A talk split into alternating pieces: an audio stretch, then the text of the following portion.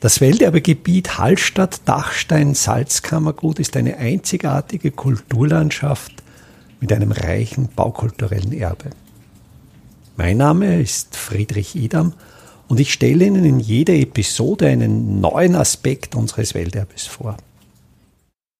In Hallstatt ist es aber auch immer noch möglich, mit wenigen Schritten aus dem Mainstream des Massentourismus auszutreten und in 10, 15 Metern stille Seitengässchen zu betreten, die weder touristisch überlaufen sind und wo sich sogar noch authentische alte Oberflächen und Bauteile erhalten haben.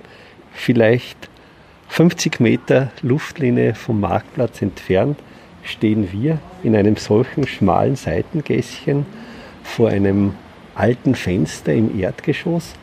Und wenn wir dieses Fenster jetzt näher betrachten, sehen wir eigentlich sehr viele Dinge, die sich aus den vergangenen Jahrhunderten bis heute erhalten haben.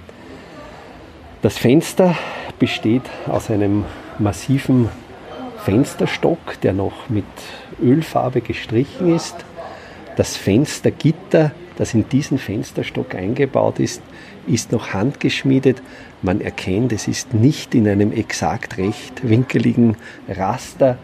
Es ist erlaubt, dass die Stäbe, die Gitterstäbe noch schräg sind. Es, es müssen keine exakten Quadrate oder Rechtecke zwischen den Stäben in den einzelnen Feldern sein, sondern es sind allgemeine Vierecke und so entsteht einfach Leben, Individualität. Das Fenster ist noch ein alter, einflügeliger Typus innen und außen sind Fensterläden und auch diese Fensterläden sind aus massivem Holz gefertigt, besitzen zwei elegante Gradleisten, richtig ausgeführte Keilgrate, die sich etwas verjüngen und so in das Brett eingeschoben werden können. Die Beschläge, die Bänder dieser Fensterläden sind auch noch handgeschmiedet, also auch hier noch die Qualität und auch die Qualität des an der Oberfläche befindlichen Ölanstriches.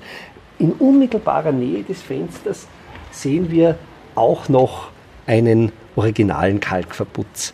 Es ist hier relativ an einer Fehlstelle relativ gut zu erkennen, dass der Putz durch und durch einen Weißton aufweist. Dieser Weißton im Verputz ist natürlich der Indikator dafür, dass Kalk das Bindemittel dieses Putzes ist.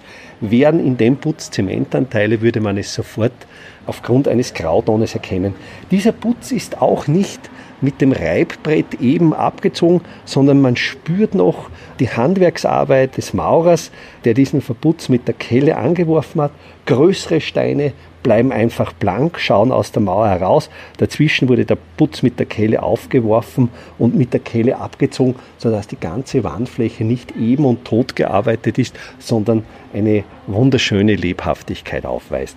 Kalkputze zu verarbeiten erfordert hohes handwerkliches Können. Also es funktioniert nicht so wie mit den Fertigprodukten aus dem Baumarkt, dass man das Produkt mit einer vorgegebenen Menge Wasser anrührt oder in der Mischmaschine mischt und dann aufträgt und nach sechs Stunden ist das, der Verputz ausgehärtet.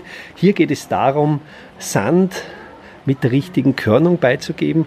In Hallstatt wurde bis in die 1960er Jahre traditionellerweise der Sand entweder aus dem Mündungsbereich der Traun in Obertraun oder aus dem Mündungsbereich des Waldbachs entnommen.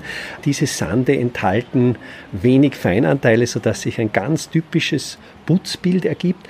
Dann kommt Kalk dazu und jetzt gilt es, nachdem dieser Kalkputz aufgebracht worden ist, den Kalk möglichst lange feucht zu halten. Denn Kalk härtet nicht aus, indem er trocknet, sondern Kalk härtet aus, indem er CO2 aus der Atmosphäre aufnimmt. Also er ist eigentlich ein sehr guter, denn er ist derjenige, der CO2 dauerhaft über Jahrhunderte, ja sogar Jahrtausende bindet. Und die Feuchtigkeit im Kaltputz ist ein sogenannter Katalysator, also eine Substanz, welche das chemische Aushärten begünstigt. Und daher müssen diese Putze möglichst lange feucht gehalten werden, um ihnen wirklich eine entsprechende Festigkeit zu geben. Wenn man das richtig durchführt, halten solche Kalkputze, wie man hier am Beispiel sieht, über Jahrhunderte und sind im Gegensatz zu Zementputzen absolut diffusionsoffen. Das heißt, Feuchtigkeit, die im Gebäude entsteht, kann durch diesen porösen Putz an der Außenatmosphäre abdiffundieren. Welterbe Hallstatt erscheint alle 14 Tage neu.